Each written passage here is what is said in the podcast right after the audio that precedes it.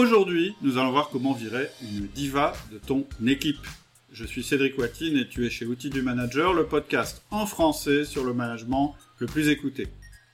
La position de manager est une position compliquée par essence, puisque le manager se trouve entre la direction et ses collaborateurs.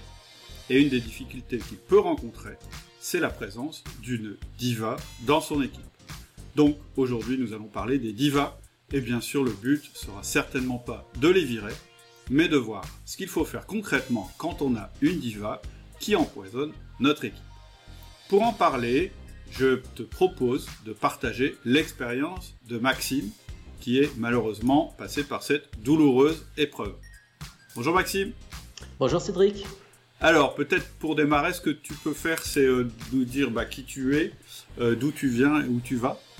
Oui, je suis euh, Maxime Varinard. J'ai fondé une entreprise qui s'appelle euh, il y a maintenant euh, bah, depuis 2005, donc ça fait ça fait quelques années, avec un, un, parcours qui du coup pour moi très enrichissant et très challengeant. C'est que c'est une boîte qui grossit, qui grossit vite, et notamment avec l'effet qui, alors je ne sais pas si on peut dire malheureusement ou heureusement avec le Covid, nous nous a fait euh, gagner beaucoup d'années de, euh, en termes de commerce. Par contre, ça fait grossir l'effectif très vite et c'est hyper intéressant. Donc c'est un peu le, le, mes challenges du moment. D'accord. Vous êtes sur quel créneau? Qu'est-ce qu'elle fait la, boutique? Alors on, est éditeur de logiciels et on va euh, aider les gens qui font de l'e-commerce à automatiser leur flux de données avec leur point de vente physique ou leur gestion commerciale, leur comptabilité, etc. Donc on, va leur éviter de faire euh, deux fois des opérations de saisie, enfin les trucs qui sont un peu pénibles et qui se concentrent sur des tâches à valeur ajoutée. D'accord. Et, et en fait, vous avez changé le, votre euh, activité à cause du Covid ou c'était déjà l'activité que vous aviez avant la crise? Non. C'était déjà l'activité qu'on avait avant la crise. Euh, après, ce que ce, pour nous, ça nous a apporté, c'est euh, les, les, gens qui étaient à deux doigts de passer sur le digital parce qu'ils pensaient que c'était intéressant. Bah là, ils n'avaient plus de doute. Quoi. Donc, du coup, ils ont tous voulu s'y mettre en même temps ouais, à digitaliser leur point de vente. Ouais, donc, ça a été un accélérateur pour toi et ta boîte, et peut-être même un accélérateur pour eux, puisque dans toute crise, il y a ce phénomène d'accélération. On en a déjà parlé sur le podcast. Et effectivement, une crise, c'est une opportunité d'accélérer. Euh, et de changer ton business plus rapidement que si tu l'aurais fait s'il n'y avait pas eu la crise. Donc, tu en es un très très bon exemple et probablement tes clients aussi. Ça ne veut pas dire qu'ils vont tous réussir. c'est ça. Après, nous, euh, on apporte de la valeur pour des commerçants qui ont du volume. Donc, il faut qu'ils réussissent, sinon, ils ne restent pas clients chez nous. Ouais, d'accord. Ok. Et vous êtes combien là actuellement? Là, maintenant, on est 12 personnes. D'accord. Euh, avant Covid, on était 4. D'accord. Donc ça fait, ça fait euh, un gap important. Ouais. Et tu as tout le monde en direct ou tu as du management intermédiaire? Euh, alors c'est tout nouveau. J'ai une personne alors qui n'est pas forcément là à temps plein, mais qui fait, qui fait du management intermédiaire sur toute les, la partie des opérations. Et, ça, ça change beaucoup de, beaucoup de choses. Ça, ça tu prêches un, un convaincu. Donc tu as une espèce de directeur des opérations qui assure le quotidien et toi tu es peut-être plus sur le développement de ta boîte et sur euh, éventuellement le logiciel, enfin sur tes expertises. Alors, oui, pas encore assez à mon goût, mais euh, ah. travail et ça va venir. Bah, meilleur euh, est la personne que tu as recrutée et plus vite tu pourras euh, avancer sur le reste. En général, c'est la clé, c'est une des clés. Ok, donc, merci pour la présentation. on pourra peut-être parler une autre fois du fait de prendre quelqu'un pour faire, pour assurer le quotidien du, management si ça intéresse les auditeurs. Mais aujourd'hui, on avait envie de parler de euh, la diva qu'on peut avoir dans notre équipe.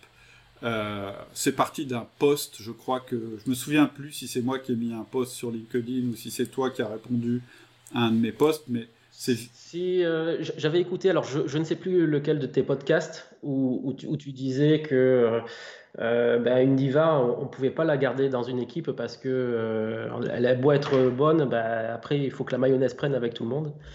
Et, oui, et puis après je t'avais interpellé, je pense sur LinkedIn, et j'ai dit bah oui, moi j'ai eu le cas, effectivement, euh, c'est des cas qui sont compliqués. Ouais. ouais. je pense que j'ai dû aborder ce sujet soit dans un podcast qui s'appelle Les deux raisons de licencier, ou soit dans un autre podcast qui s'appelle comment licencier, pourquoi licencier. Mmh. J'ai eu pas mal de retours par rapport à ça. D'ailleurs, tout à l'heure, j'avais quelqu'un qui m'en parlait aussi qui me disait que ça avait été un déclic pour lui. Alors lui, c'était pas tellement, lui, lui, lui, c'était parce que en fait, il allait licencier un de ses collaborateurs, donc il a pris le podcast en disant bah, comment je vais faire? Et finalement, il a vu que dans le podcast, je donnais d'autres pistes qu'il a décidé d'explorer avant de licencier le collaborateur. Donc j'ai eu pas mal de retours comme ça sur ce, sur ce podcast. Donc peut-être qu'on peut commencer déjà par essayer de trouver la définition d'une diva euh, moi, je dirais d'une manière assez euh, directe, je dirais que c'est quelqu'un qui a soit des résultats, soit des capacités exceptionnelles, euh, donc qui est vraiment bon dans son domaine, mais qui par ailleurs pose des problèmes de management. C'est ça une diva. Parce que si c'est quelqu'un qui a des capacités exceptionnelles, mais qui pose pas problème de management, bah, je dirais ma foi, c'est formidable. c'est pas vraiment un problème, c'est plutôt une formidable, c'est un, un élément formidable de l'équipe.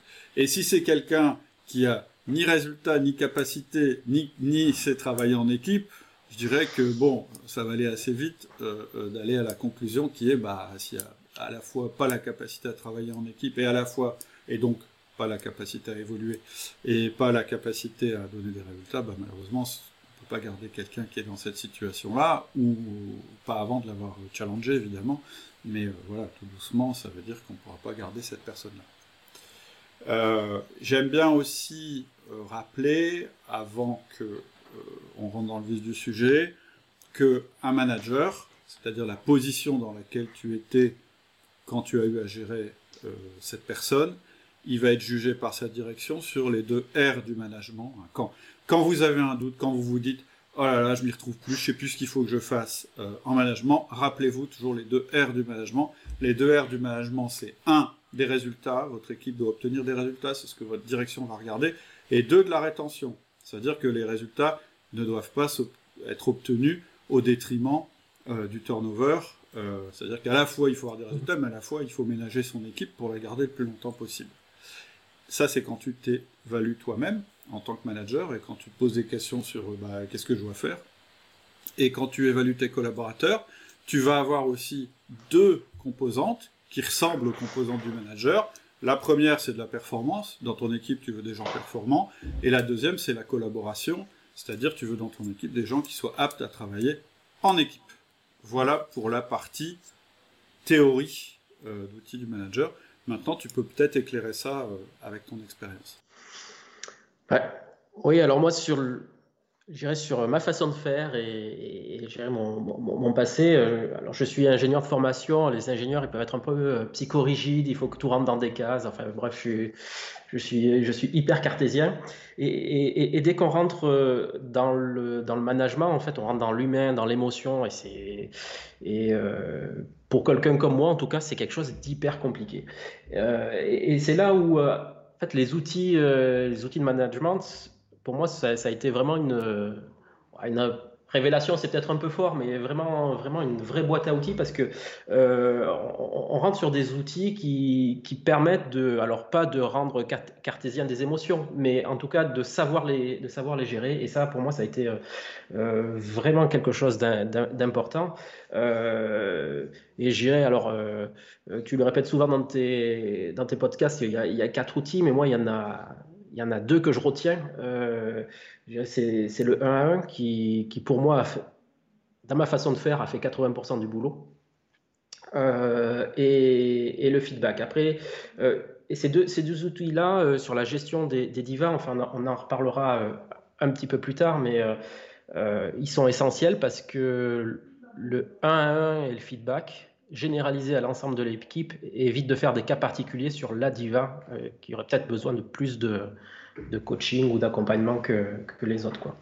Donc moi, les, euh, euh, les évaluations de mes collaborateurs, bah, ça passe par la performance et les résultats. Et ça, c'est assez facile parce qu'on a des objectifs. Est-ce qu'on les atteint euh, Alors, des objectifs qui sont euh, euh, quantifiables et mesurables. Donc, on peut dire, bah, tu es à 20%, 10%, 80%, 100%, 120, etc.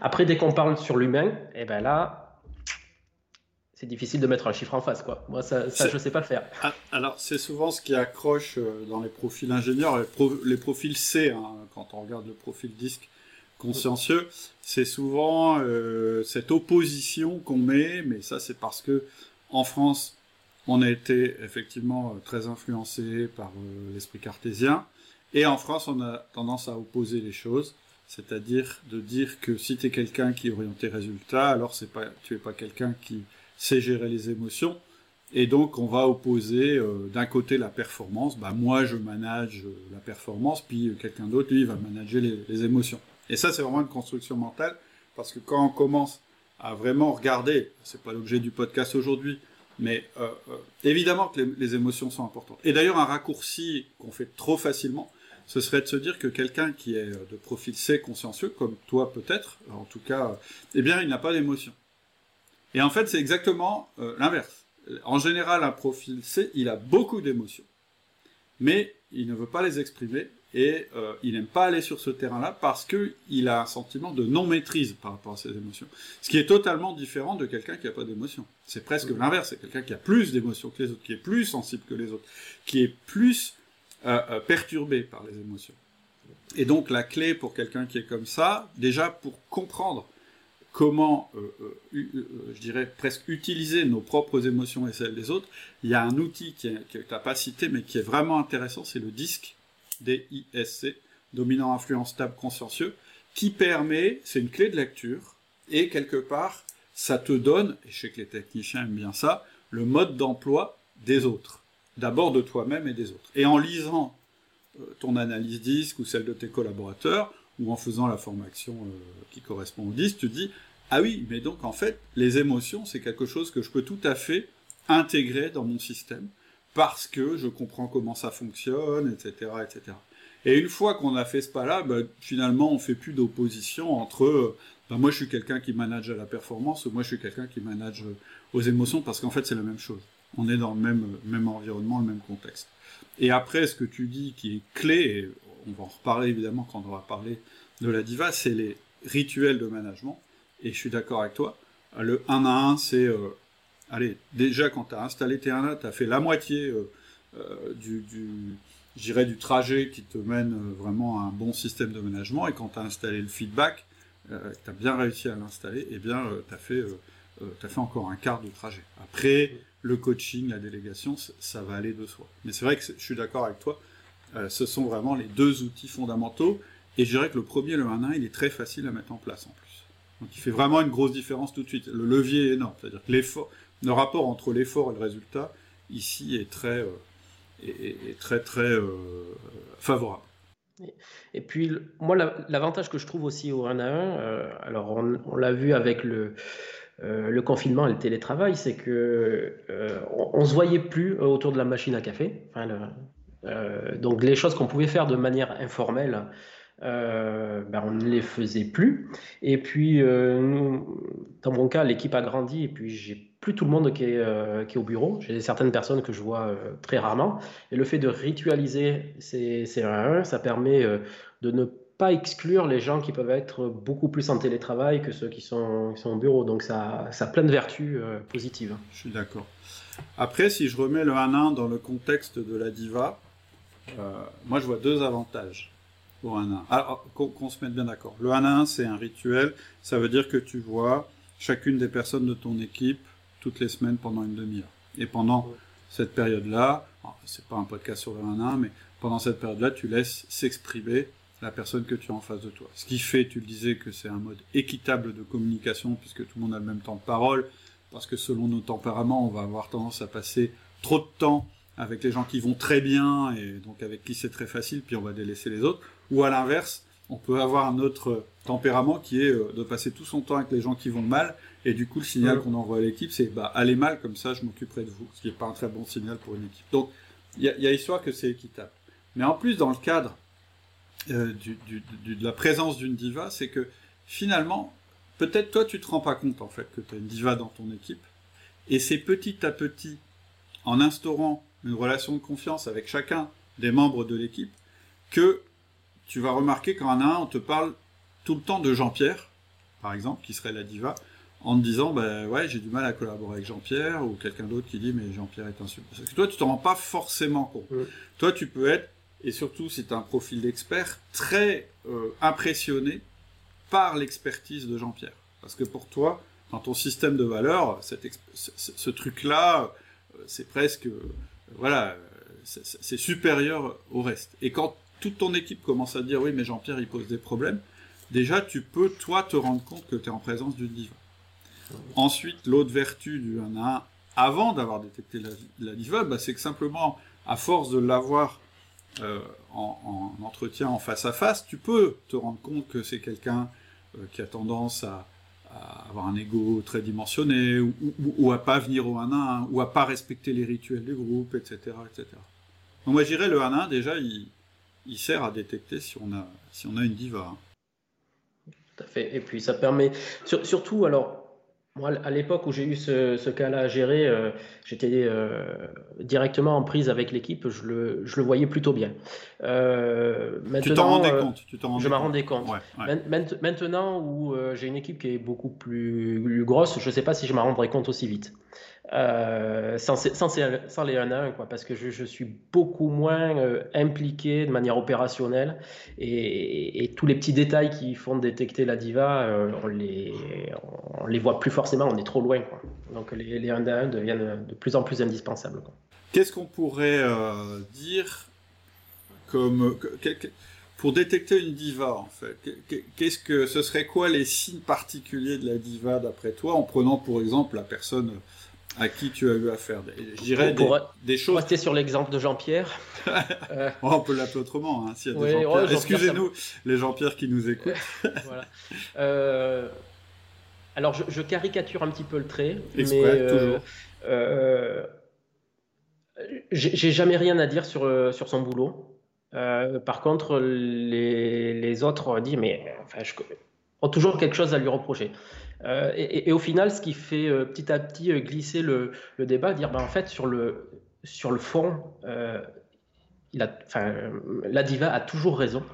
par contre, sur la forme, où là, ça, ça peut être alors ça peut être euh, explosif, ça peut être désagréable, ça peut être épineux, ça peut être euh, pas d'infos, enfin, euh, mais on n'arrive pas à communiquer. alors soit on n'arrive pas à communiquer, soit on n'arrive pas à communiquer sereinement. moi, c'était pas serein dans mon, dans mon cas. mais voilà, il n'y a, de, a pas de problème sur le fond en fait, il y a un problème sur la forme et c'est ça qu'il faut arriver à identifier. En fait, ce que tu appelles le fond, c'est la qualité du travail qui est remis par euh, la diva quand elle travaille plutôt seule et euh, euh, en termes de délivrable. C'est-à-dire que là, on parle de quelqu'un qui n'a pas de rôle de manager, hein, très clairement. Donc, on va plutôt le juger sur sa production et en particulier sa production individuelle. Et c'est plutôt quelqu'un qui te remettait, alors je ne sais pas à quel poste il était, mais c'était quelqu'un qui euh, qui, qui, faisait un travail irréprochable. Tu pouvais, si, si tu avais eu envie de le critiquer, tu ne pouvais pas lui dire euh, bah si, là, euh, tu vois, tu as fait une erreur, le, délivrable que tu as fait, tu l'as rendu trop tard, ou il y a une erreur, ou il y a telle chose. Et, c'est jamais le cas. C'est jamais cas. Et, c'est là où, bah, du coup, on, glisse sur le, terrain où ça peut devenir un problème, c'est-à-dire que au final, je dirais que la, diva ne bosse pas en équipe, bosse seule. Il n'y a aucun problème. Enfin, allons-y, quoi. C'est peut-être un caractère un peu on va dire un peu fort, mais euh, allons-y. Après, c'est quand on commence à travailler en, équipe où bah, là, ça marche plus parce que les, résultats, ils n'arrivent pas à avancer. Et, en fait, euh, de euh, l'exemple dont on fait deux personnes ensemble, on s'attend à ce que ça fasse deux, quoi, et voire trois, parce que en fait, euh, alors, je sais pas si c'est un dicton, une citation, enfin, de euh, dire euh, tout seul on va plus vite, mais ensemble on va plus loin. Et, on s'attend à ça avec, avec une équipe, ce qui n'est pas le cas quand il y a une diva qui est, qui est au milieu. Quoi. Et ça, ça, grippe, ça grippe l'ensemble de l'équipe. Quoi. Tout à fait. Et donc, et donc ce qui est très intéressant dans ton exemple, et c'est pour ça que je, suis content que tu, que dises ça, c'est qu'en fait, une diva, elle peut c'est-à-dire que quelqu'un qui a été très très bon techniquement en termes d'expertise quand l'équipe était petite, euh, et ça posait pas de problème puisque chacun était euh, dans son domaine et puis c'était peut-être la phase pionnière de l'entreprise, euh, il y a un moment elle devient un frein au développement de l'entreprise parce que justement elle n'a pas cette capacité ou elle n'a pas encore saisi la nécessité de travailler en équipe. Et elle est encore sur le mode, mais non, mais ça va plus vite si je fais moi-même. Et souvent, il y a un peu de morgue en disant, mais les autres, euh, ils comprennent rien. Donc en fait, euh, je vais faire tout seul, ça ira plus vite. Et, les autres ne peuvent pas prendre leur place, en fait. Et, c'est pas, pas faux. Enfin, quand, tu, euh, on, parlait tout à l'heure des, outils du, du manager, il y a la délégation qui, pour moi, ça proche un peu de ça. Euh, c'est qu'à un moment, si euh, y a euh, un collaborateur qui est censé bosser avec toi, si tu le laisses jamais faire parce qu'il est plus lent que toi, si tu ne le laisses pas faire parce qu'il va faire des erreurs, bah, ça sert à quoi de l'avoir embauché quoi? Enfin, il va jamais faire le boulot puisque tu, tu, le, tu le laisses pas faire le boulot. Et, souviens-toi comment tu étais quand tu as commencé. C'est ça. La clé de la délégation, c'est ça. C'est rappelle-toi au début euh, et c'est ça ton critère pour évaluer l'autre, c'est comment tu étais au début, et le challenge des deux, c'est d'avancer le plus vite possible. Mais du coup, ça répond à une des questions qu'on a eues euh, sur LinkedIn. Il y a quelqu'un à un moment qui a dit, le plus compliqué, c'est quand la, la diva, c'est le patron. Mm. Et, et, et, j'ai pas répondu. Euh, mais en fait, la diva, c'est toujours le patron. Enfin, un patron, par essence, est, toujours au départ une diva. Quand c'est mm. lui qui a créé la société, au départ, il était maître dans tous les domaines. Et s'il reste là, en fait, il bloque sa société. On on va pas traiter ce cas-là, mais ce que je voulais dire, c'est qu'effectivement, en général, le, gap que doit franchir l'entrepreneur de se dire, bah, désormais, je peux plus tout faire moi-même, c'est-à-dire la réflexion que tu as eue déjà, puisque tu m'as dit que tu avais pris quelqu'un pour faire le management, eh bien, elle, elle peut se faire à tous les niveaux de l'équipe. Et en fait, une diva, elle a pu se transformer en diva parce que tout d'un coup, tu mets en place un système où elle n'est plus euh, aussi centrale qu'avant, et, où finalement elle a l'impression que tu es en train d'aller marcher sur son terrain. Mais je dirais qu'à la limite, presque ça, on s'en fout. Ça nous donne des, des clés d'explication. Ça nous permet de nous dire, oui, bah c'est bizarre, avant, il était, ce type-là était génial, c'était le fer de lance de la société. Et en fait, au fur et à mesure que la société se développe, j'ai l'impression que c'est de plus en plus un frein. Et quelquefois, on s'étonne de ça. Mais c'est juste parce que il faut s'adapter à l'environnement. Et donc, tu vois, tu dis, bah, la caractéristique d'une diva, c'est qu'elle fait un travail, il n'y a jamais rien à dire sur ce travail-là. Mais en fait, à un moment, ça suffit plus. C'est-à-dire que tes collaborateurs, quand ta société va se développer, tu vas t'obliger à les évaluer sur les deux critères, qui sont effectivement de remettre un travail euh, parfait à temps, c'est-à-dire leur aspect contributeur, mais aussi sur le, sur le travail en commun. Et c'est pour ça que je disais souvent, les, les clés euh, qui vont te remonter, ça va être, mais euh, non, mais nous, on n'aime pas travailler avec Jean-Pierre, non mais Jean-Pierre, euh, il est insultant, il partage pas les infos, etc., etc. Et donc poussons juste un peu le truc pour, pour, pour expliquer pourquoi tu peux pas laisser ça en tant que manager ou en tant que boss, pourquoi tu peux pas laisser ce truc-là se développer? Donc tu nous as donné, tu nous as dit, bah en fait l'équipe, ce que tu étais en train de dire, c'est qu'au lieu de faire euh, euh, je dirais un plus 1 égale 3, euh, bah, tu as une équipe qui en fait marche moins bien. C'est ça. Et puis, maintenant, parce que toi, tu as réagi assez vite, tu t'es assez vite rendu compte et tu as eu la présence d'esprit de te dire, je peux pas laisser cette situation perdurer, mais il faut du courage et de la clairvoyance pour s'en rendre compte. Enfin, de la clairvoyance pour s'en rendre compte et du courage pour agir. Le risque, en fait, c'est de pas agir. Parce que je vais pousser le truc parce que ça, c'est pas ce qui est arrivé dans, ta boîte, enfin, je pense pas. Mais moi, c'est ce que j'ai vu dans pas mal de boîtes et que j'ai vécu aussi dans, une de mes sociétés. C'est que, comme tu es impressionné par ce pilier d'expertise qu'il y a dans ton équipe, tu te dis, mais je peux pas le, je peux pas le virer, parce que si je le vire, euh, bah, il manque un pilier, donc on s'effondre. Le problème, c'est que si tu fais rien, et après on va, on va regarder ce qu'il faut qu'on fasse, mais si tu fais rien, qu'est-ce qui va se passer? Finalement, la diva, puisque tu lui donnes aucun feedback, puisque tu lui dis jamais qu'il y a un truc qui va pas, elle va pas s'en rendre compte. Ou plutôt, elle va se dire, tiens, mon expertise me donne tous les droits. Et entre autres, celui d'être imbuvable. Pourquoi pas, parce que moi j'ai vécu ça, de cracher même dans la soupe, c'est-à-dire de critiquer la... À un moment, la Viva se sent tellement forte que même en clientèle, elle se permet de critiquer sa propre boîte. En disant oui, oui, non, mais moi je vais vous dépanner, oui, ils sont lents au siège, mais moi je vais me débrouiller. Moi j'ai déjà eu ça avec des commerciaux qui se servent, euh, soi-disant, de, dysfonctionnement de l'entreprise pour dire à quel point eux sont meilleurs et, donc se faire valoir en dénaturant l'image de l'entreprise. Tu vois, c'est quelque mm. chose que ça peut aller jusque-là. Donc, qu'est-ce qui va se passer si tu laisses ça se faire? Eh bien, ton image auprès de tes clients va se dégrader et ton équipe va se dégrader. C'est-à-dire que tes collaborateurs, ceux qui se plaignent de la diva ou qui subissent la diva, ils vont se barrer, ils vont euh, partir de l'entreprise parce que ce sera insupportable, ou bien ils vont mettre leur talent en veilleuse. Et donc, qu'est-ce qui va se passer si tu fais rien? C'est que ta dépendance vis-à-vis de la diva ne va aller qu'en augmentant. Et donc, plus tu attends pour traiter le sujet de la diva, plus ça va être difficile de le traiter correctement. Et ça, c'est vraiment quelque chose de très très important à comprendre, et c'est pour ça que je fais ce podcast, c'est vraiment posez-vous la question, est-ce que dans votre équipe, il n'y a pas quelqu'un qui commence à avoir un petit peu euh, le comportement d'une diva? Parce que c'est beaucoup plus facile de le prendre quand vous n'en êtes pas encore dépendant, pour un tas de raisons, que si vous l'avez laissé euh, prendre ses aides, parce que là, ça va être plus compliqué. Tout à fait. ça, rejoint un petit peu, euh, moi, le cas que j'ai eu, que j'ai eu à traiter, parce que c'était euh, avec euh, L'expérience, on, en avait parlé un petit peu euh, avant qu'on commence ce podcast sur le, contexte entre la direction et, le manager. Moi, moi à cette époque-là, j'avais. Bah, alors, ça restait un contexte familial parce que c'était mon père qui était à la direction, mais vendre quand même le fait. Enfin, je, je, je, je, spoil un peu la fin. non, non, non. Un peu l'explication. Non, non, mais ça m'intéresse le, fait de, vendre ce truc-là et dire, bah, ouais, il y a quand même des résultats.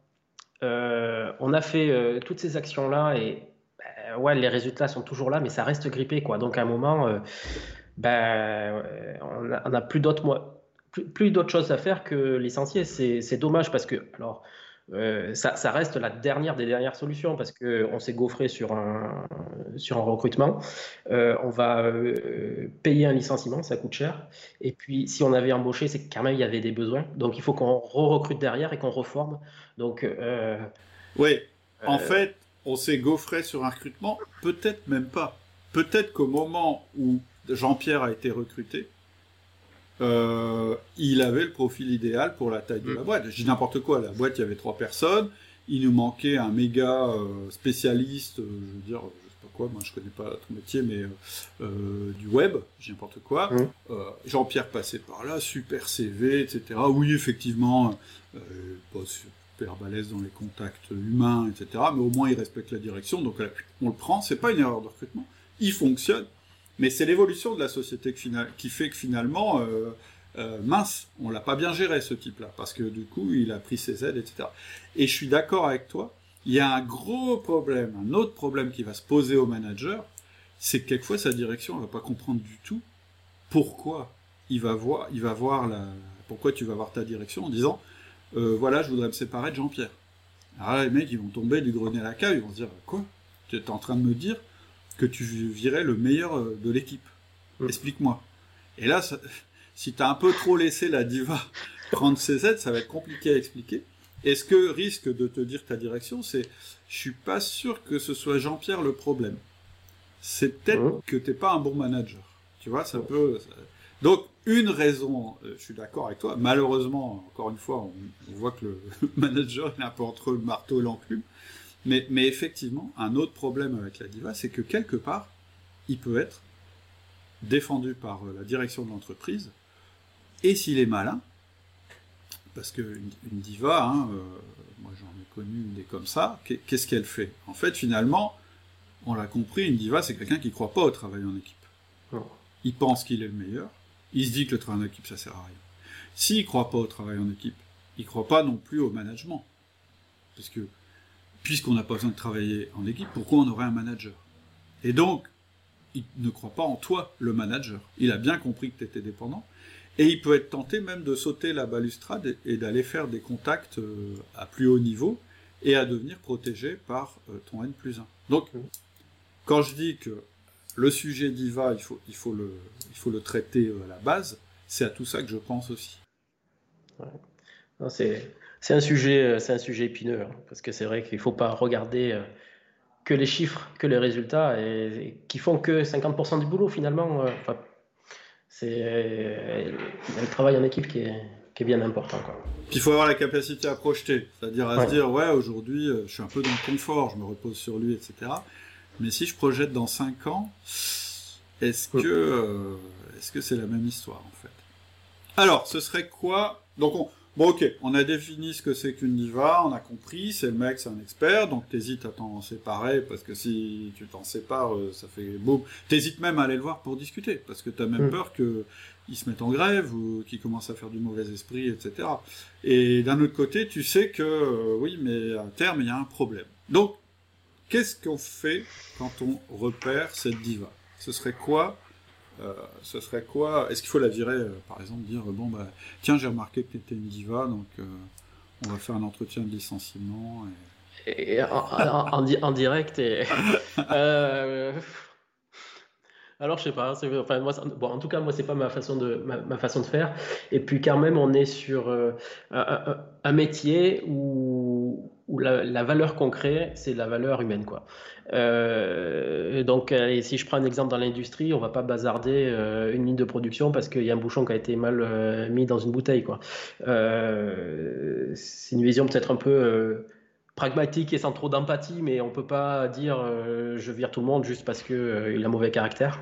Et, et, donc, du coup, quand même, l'objectif, c'est d'éviter ce, licenciement. Et euh, euh, il, faut, il faut arriver à accompagner, accompagner la personne. Et, pour moi, la première des choses, c'est d'essayer de faire prendre conscience euh, de ça.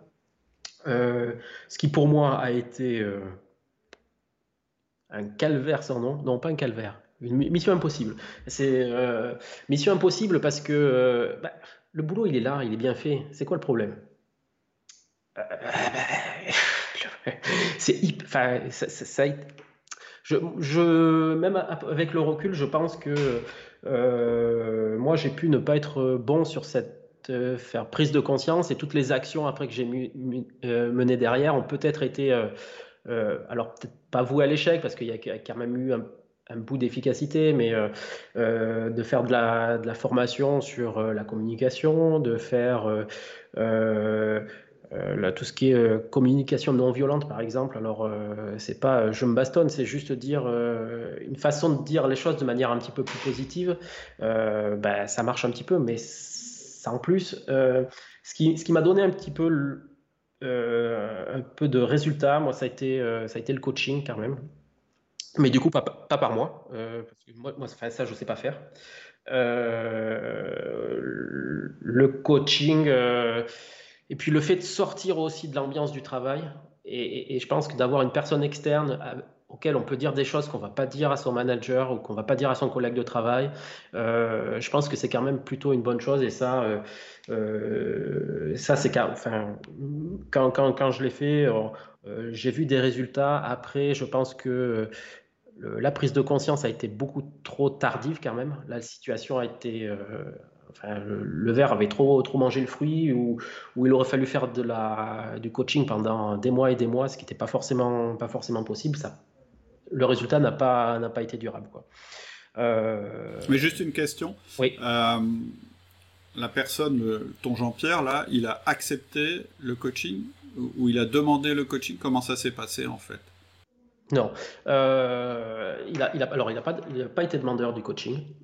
Euh, j'ai essayé euh, de ne pas l'imposer, mais euh, je pense qu'il a pris comme tel. Euh, c'est-à-dire qu'à un moment, pour arriver à lui, faire accepter le coaching, il dit, bah, à un moment, on va essayer de nous améliorer sur la, communication. On peut avoir ces problèmes-là. faisons, le coaching. Et, je pense qu'il a, pris pour un problème général de l'équipe et pas un un problème pour lui. Et donc, euh, je pense que rétroactivement, le problème, le problème a été là. Quoi. mon travail de, sur euh, le faire accepter ce, cas-là n'a pas, n'a pas peut-être été assez efficace. Après, j'essaie de l'interpréter comme ça. Après, euh, tout, tout, tout, dépend le, l'objectif. En fait, un coaching, ça marche bien quand on est demandeur, c'est clair. Ça marche moins bien quand on n'est pas demandeur, parce que finalement, effectivement, tout ce que va faire la personne, c'est faire du pushback, c'est-à-dire dire, euh, non, ça m'intéresse pas, de toute façon le problème n'est pas là, le problème est ailleurs, etc. Mais ça a une vertu, c'est que ça montre à la personne que bah, tu as fait des efforts et que tu as essayé euh, de, l'aider à résoudre le problème.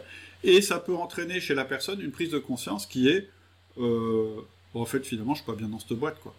J'ai fini ma période dans cette boîte parce que moi, mon tempérament, que j'ai pas envie de changer, et c'est respectable, euh, il convient mieux à des petites structures qui sont en démarrage, parce qu'en fait, je suis quelqu'un qui ne sait pas travailler en équipe, et j'ai pas envie d'apprendre à travailler en équipe, donc ne m'ennuyez pas avec ça.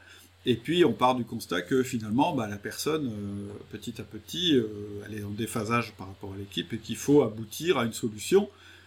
Moi, c'est ce que je dis d'ailleurs dans le podcast sur comment licencier. Je dis, quel que soit il faut tout faire pour, pour, que la personne ait une chance de je dirais, de, de s'adapter, de rester dans l'équipe. Mais quand ça marche pas, euh, bah, la conclusion, c'est quand même qu'elle peut pas rester. On n'est pas des magiciens, je veux dire. Et dans les deux cas, qu'elle reste ou qu'elle reste pas, l'issue est positive pour l'entreprise. C'est-à-dire, et, d'ailleurs pour la personne aussi. C'est-à-dire que finalement, soit tu te retrouves avec quelqu'un, une, euh, une, diva qui n'est plus une diva, mais qui a compris euh, l'intérêt de travailler en équipe et puis ça fonctionne mieux, etc. Ou soit, bah, ta diva, elle est partie. Et donc, qu'est-ce qui va se passer en général? Et ça m'intéresse que tu témoignes à ce niveau-là. En général, ce qui se passe, c'est pour ça, j'en viens un peu vite à la fin. Après, je vais, je vais revenir en amont de ce qui aurait pu être fait pour, euh, pour euh, essayer de pas trop vite aboutir au licenciement, etc. Mais déjà, finalement, la conclusion de ton coaching, ça a été que tu as dû licencier Jean-Pierre. C'est ça. Et ensuite, qu'est-ce qui s'est passé? Parce que moi, c'est ça qui m'intéresse. Alors, moi, sur le, sur le, sur le licenciement, alors après, euh, je suis. Euh, je, ne vire pas des gens à tour de bras, donc après, euh, je suis quand même preneur de tout conseil quel qu'il soit pour éviter d'en arriver là. Mais du, coup, euh, moi, ce qui s'est passé, donc une fois qu'on a pris la décision de, de, licencier, enfin de séparer, la première idée, ça a été de faire une rupture conventionnelle. ce qui, donc de la part de, mon Jean-Pierre, ça n'a pas été, ça pas été acceptable parce que il fait bien son boulot. Enfin, on, revient un peu à ce qu'on discutait jusqu'avant sur la prise de conscience qui avait peut-être pas été là. Il fait bien son boulot. Donc pourquoi, euh, euh, euh, accepter une rupture conventionnelle ou en tout cas accepter ces indemnités-là, puisque je fais bien, mon boulot, il n'y a aucune raison que je parte ou que je parte à, ce tarif-là.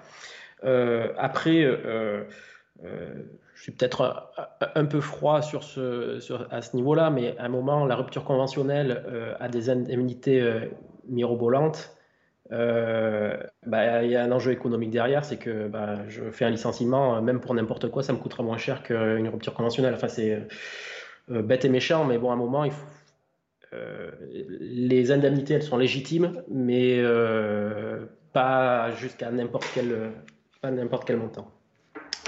Donc du coup, nous, ce qui s'est passé, c'est que ben, on est parti sur un licenciement pour une cause réelle et, sérieuse, et puis on, revient en fait en, euh, pour pouvoir faire ça, il faut qu'on ait des causes qui soient euh, exactes, qui soient euh, objectives, qui soient justifiables.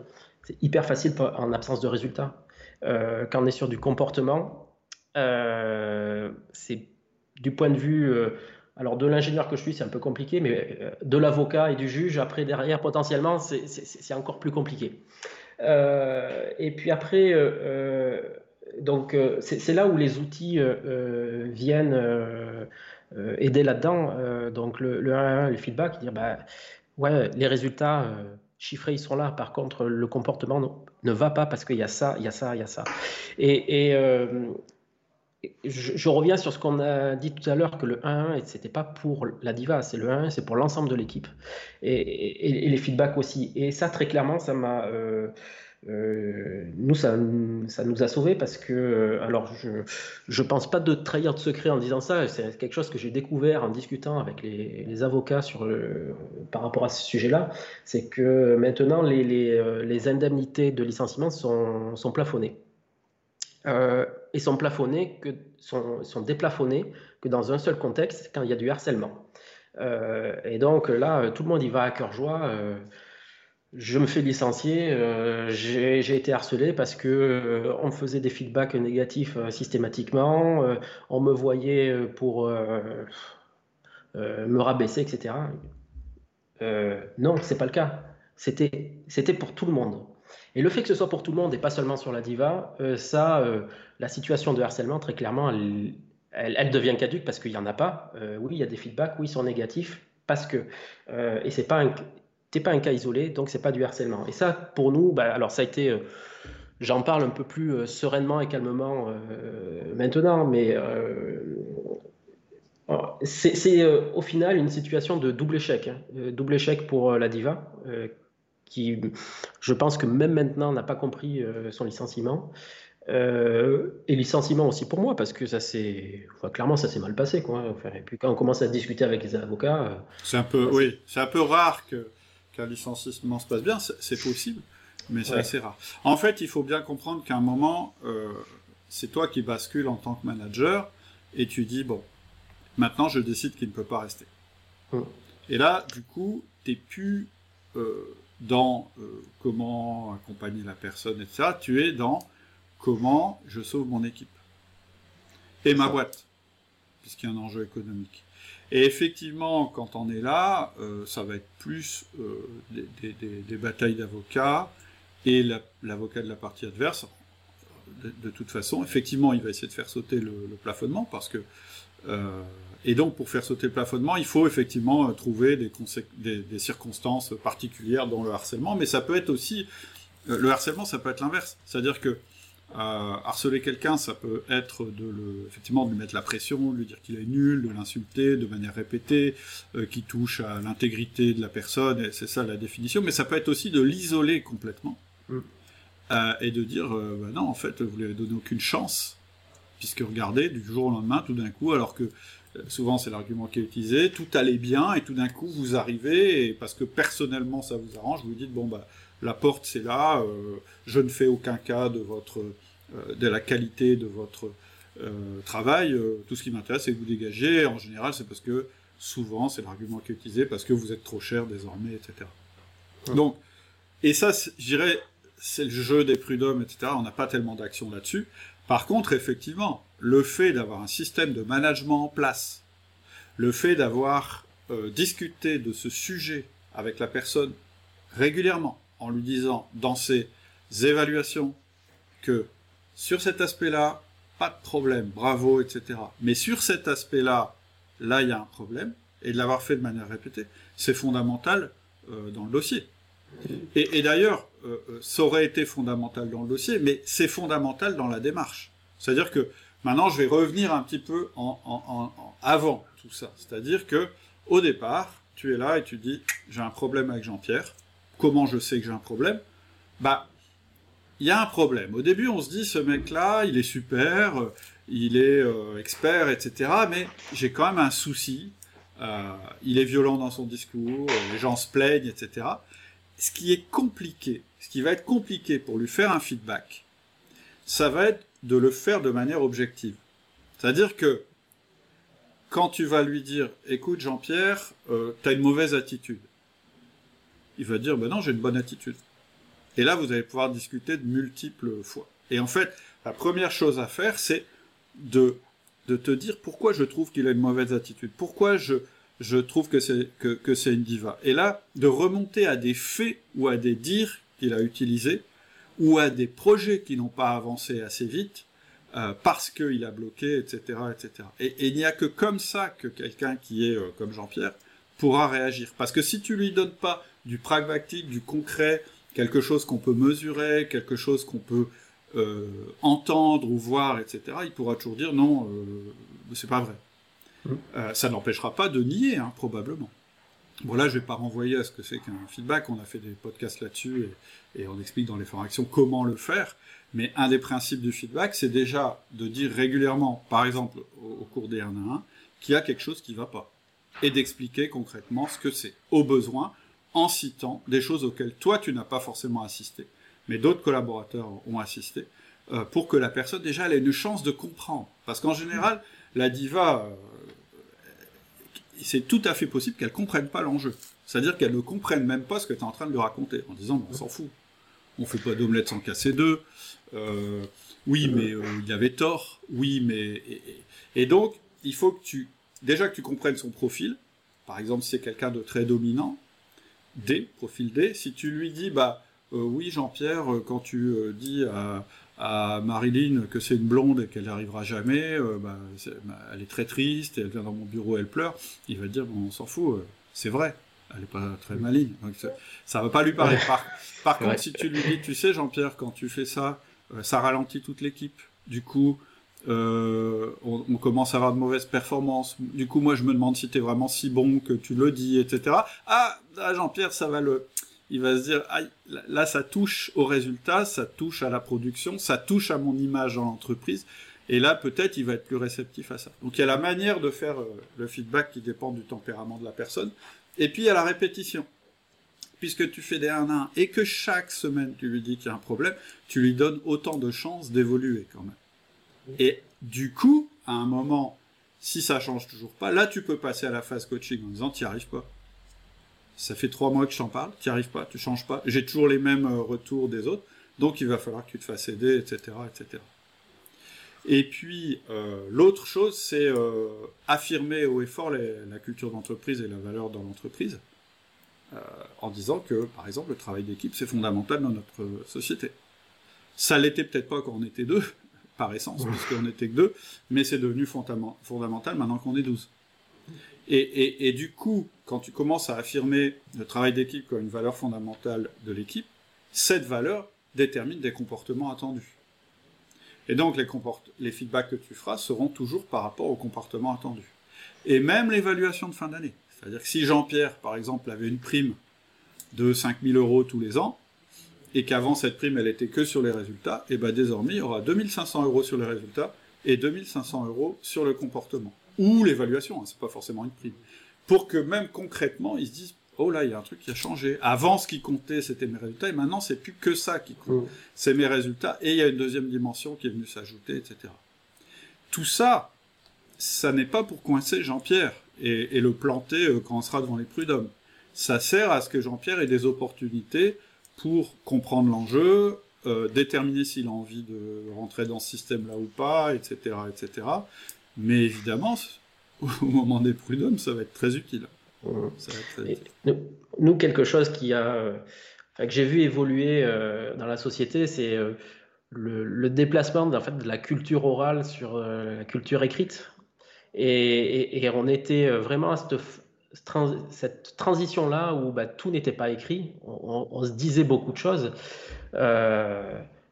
un petit peu de formalisme, mais ça prend au final pas plus de temps. C'est juste la culture qui est un petit peu différente. Euh, ça, ça aide tellement euh, d'avoir une trace. Euh, on s'est dit ça. c'est bien, c'est pas bien, mais on s'est dit, dit les choses et de formaliser un petit peu, de, ritualiser les rendez-vous. les 1 à 1, alors ça, dès le début, je les ai fait. Enfin, dès que j'ai formalisé les 1 à 1, c'était, c'est planifié. avant, ben, un peu n'importe quand, un peu n'importe où. Euh, on ne les aurait pas fait, on n'aurait pas, pas eu de traces, aurait été presque pareil, j'aurais dit. Euh, et le fait que ce soit ritualisé, euh, écrit, c'est, ça change vraiment beaucoup de choses. Quoi. Ouais, ouais, je suis d'accord. Il y a un aspect aussi, c'est que quand tu commences à ritualiser, à écrire, etc., en fait, toi, en tant que manager ou chef d'entreprise, ça te permet de regarder ton entreprise de l'extérieur.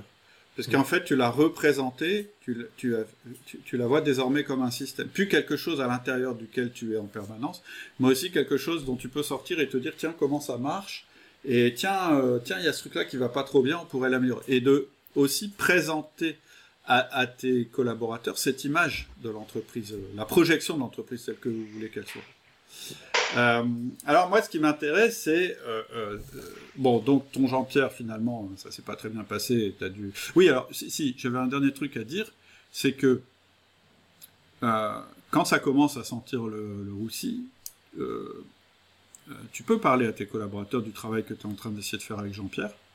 Mm. Parce que peut-être que au Prud'homme, si les collaborateurs étaient prêts à dire, bah ouais, et à écrire tous qui avaient un gros problème avec Jean-Pierre, euh, les, les, les, les, les, gens, les, comment on appelle ça, les, les, les c'est pas les jurés, mais les oui, les, les, les, juges des prud'hommes. Les, juges des prud'hommes sont sensibles mm. à ça. Hein. C'est-à-dire que si tu es tout seul à dire non, mais Jean-Pierre il avait un problème et que lui il dit non, j'ai pas de problème, quelquefois d'avoir le reste de l'équipe qui dit oui, il y avait mm. quand même un souci et en fait le harcèlement il se faisait pas forcément dans le sens qu'on croit, ça aide aussi. Ça aide aussi. Ouais, et c'est quand même un, pas facile.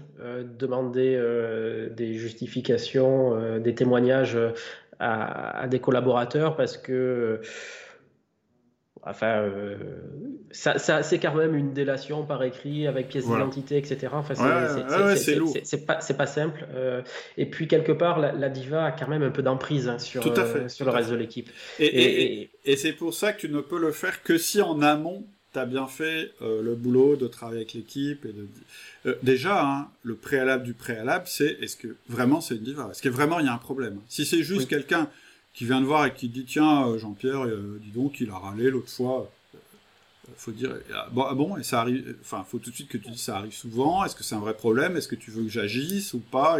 Si la personne dit mais non non c'était la première fois que ça arrivait mais je voulais t'en parler on n'est pas en présence d'une ah, diva faut être clair hein.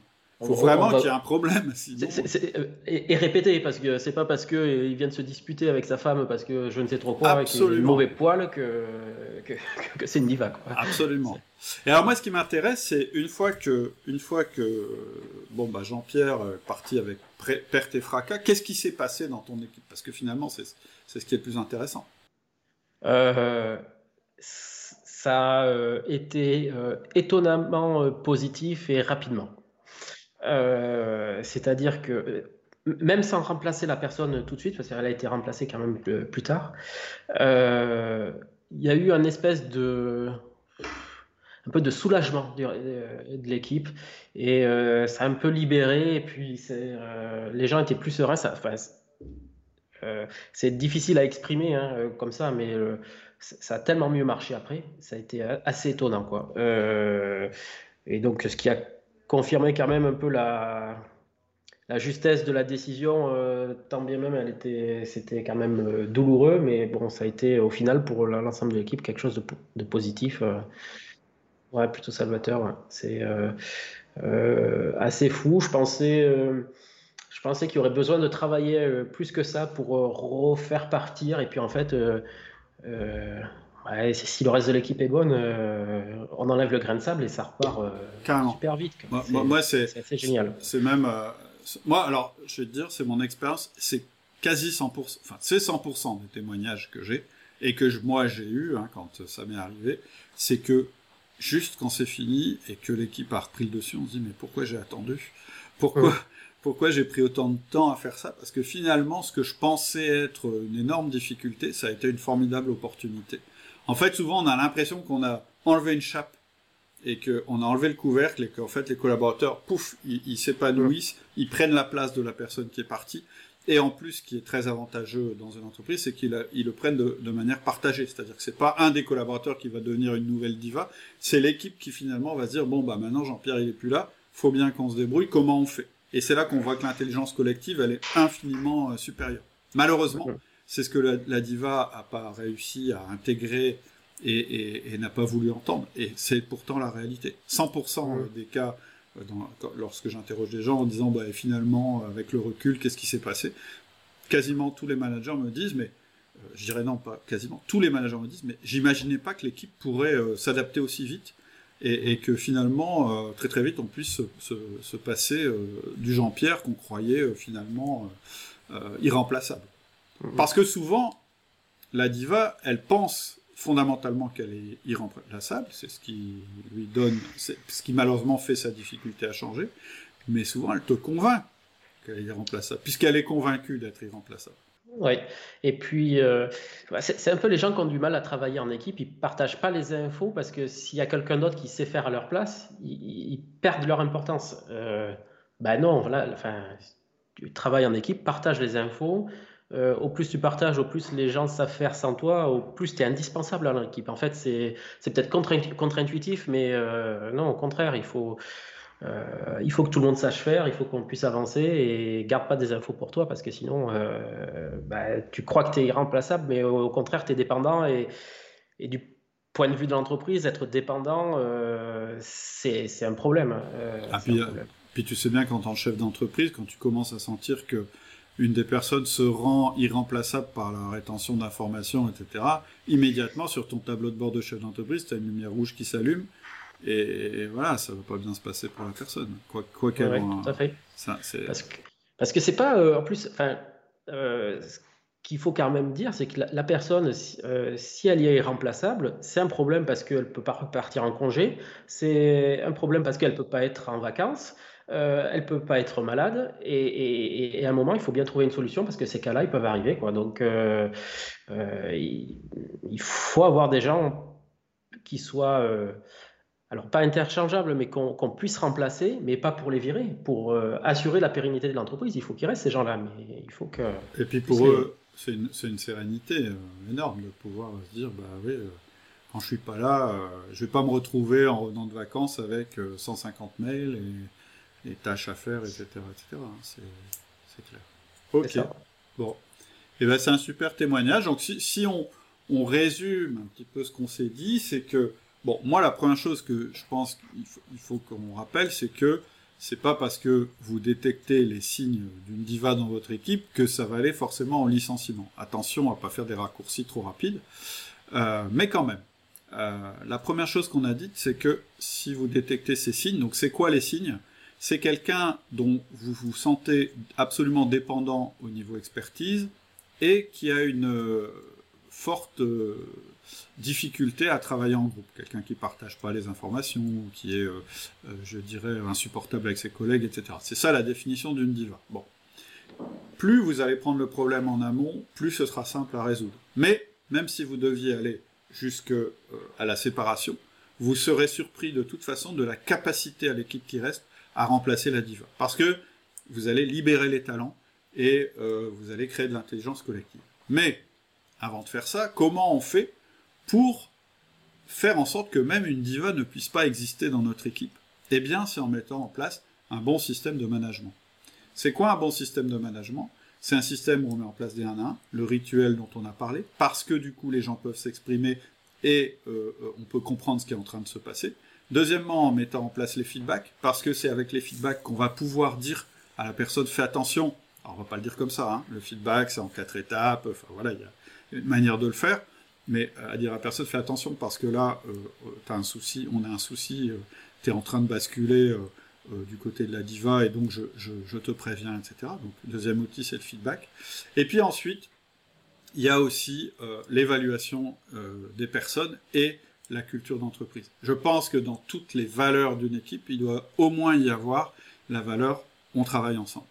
Et donc ça veut dire que si cette valeur-là existe, le comportement qui est attendu, c'est de savoir travailler en équipe. Et donc, vous ferez des feedbacks si la personne ne sait pas travailler en équipe. Et votre système d'évaluation n'est pas que sur les performances, il est sur les performances et sur le fait de travailler, de savoir travailler en équipe. Si vous avez ça, quand même, vous mettez toutes les chances de votre côté pour qu'une diva ne puisse pas émerger. Et si jamais elle émerge quand même, eh ben, feedback, feedback, feedback, et puis si ça marche pas, coaching, coaching, coaching, et puis si ça marche pas, malheureusement, euh, par ici la sortie. C'est ce qu'on s'est dit aujourd'hui. voilà. En tout cas, je te remercie infiniment pour, euh, pour ton témoignage. Et de rien. Merci pour l'invitation. Bah, c'était, euh, c'était avec plaisir. Et puis, je souhaite encore une grande expansion à ton entreprise. Donc, je redonne le nom, c'est Vesonet. C'est ça. Et votre job, c'est de développer des solutions e-commerce en parallèle des, des solutions euh, physiques, ou je sais pas comment. Euh, oui, on va, on va, euh, on est le livreur de données en fait. On est le, le DPD de, des données de compta de facturation. Donc on, on fait la passerelle entre les sites e-commerce, les click and collect, avec la gestion commerciale, les logiciels de point de vente des, entreprises. Voilà, on est en back office. Ok, super. Je te remercie en tout cas. Et puis, euh, je donne rendez-vous euh, euh, aux auditeurs s'ils veulent continuer sur le sujet, s'ils veulent partager leur expérience, si eux-mêmes ils ont, si vous avez des divas dans votre équipe ou si vous avez eu affaire à des divas dans vos équipes, etc. Rappelez-vous, à chaque fois qu'il y a un podcast, il y a en même temps une entrée qui est créée sur le forum et sur laquelle on peut discuter du sujet. je mettrai, je demanderai à Hugo de mettre le lien du, du forum, euh, en tout cas de l'article du forum qui correspond à ce podcast. À bientôt. À bientôt. Au revoir. Voilà, c'est tout pour aujourd'hui. J'espère que la conversation t'a plu, qu'elle t'a donné toi aussi envie d'avancer en tant que manager. Si tu veux rejoindre la communauté, il y a vraiment deux choses à faire. La première chose, c'est de t'inscrire à mes mails privés. Pour ça, il faut aller sur le site www.outils du manager. Et la deuxième chose, c'est de rejoindre le forum. C'est gratuit. Ça te permettra de te présenter et puis de poser toutes les questions que tu as toujours eu envie de poser sur le management sans jamais oser les poser. Et pour ça, il faut aller aussi sur le site Outils du Manager, www.outildumanager.com. À bientôt. Au revoir.